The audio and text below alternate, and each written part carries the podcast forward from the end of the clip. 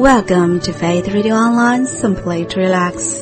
I'm Faith. Sometimes people come into your life and you know right away that they were meant to be there. They serve some sort of a purpose, teach you a lesson, or help figure out who you are or who you want to become.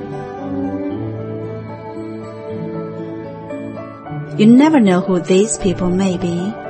Your roommate, neighbor, professor, landlord's friend, lover, or even complete stranger whom when you lock eyes with, you know that very moment that they will affect your life in some profound way.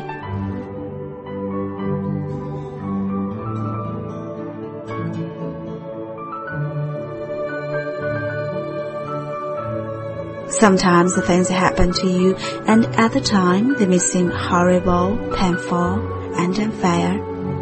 But in reflection you realize that without overcoming those obstacles, you would have never realized your potential, strength, willpower, or heart.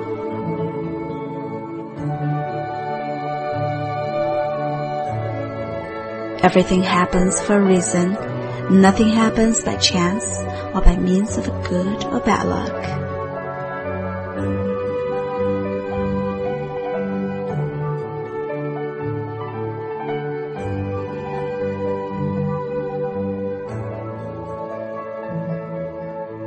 The people you meet who affect your life, and the successes and downfalls you experience create who you are. Even the bad experiences can be learned from. In fact, they are probably the most poignant and important ones.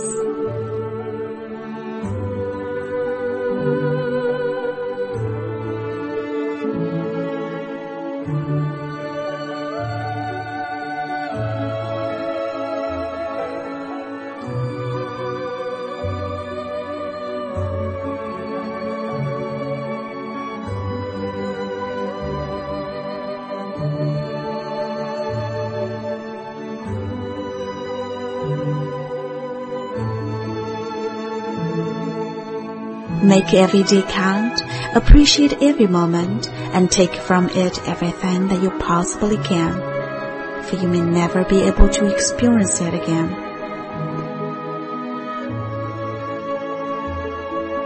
Talk to people you have never talked before and actually listen.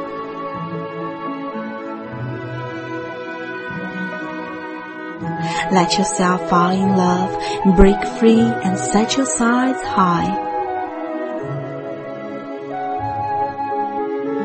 Hold your head up because you have every right to. Tell yourself you are a great individual and believe in yourself.